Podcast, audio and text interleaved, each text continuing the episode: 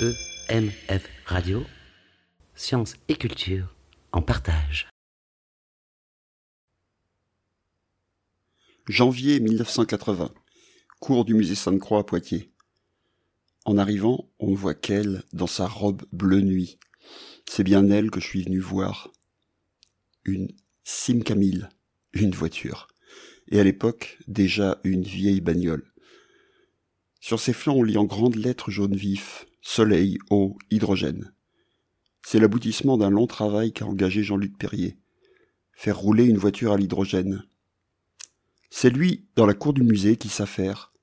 Met en route le moteur, ouvre le capot, montre les tubes qui apportent ce combustible, brandit un panneau H2O, qu'il sépare, levant bien haut le H2, pour expliquer l'obtention de l'hydrogène par électrolyse, et qu'il recolle aussi sec en se dirigeant vers le pot d'échappement.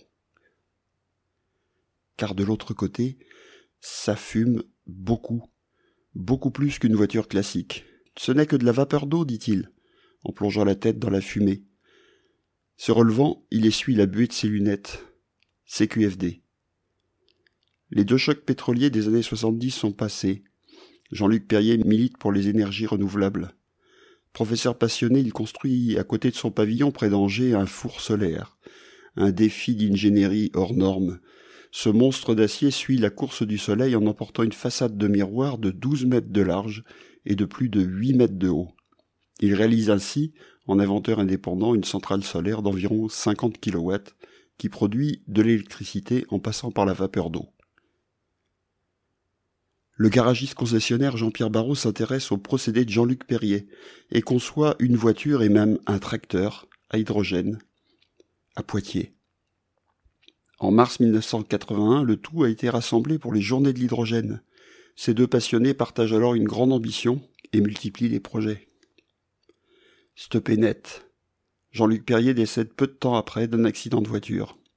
Il revenait du garage Jean-Pierre Barrault été embauché par le GLAXT, l'association qui a porté l'espace Mendes France. Un de mes premiers boulots concernait le sauvetage de la station solaire Jean-Luc Perrier.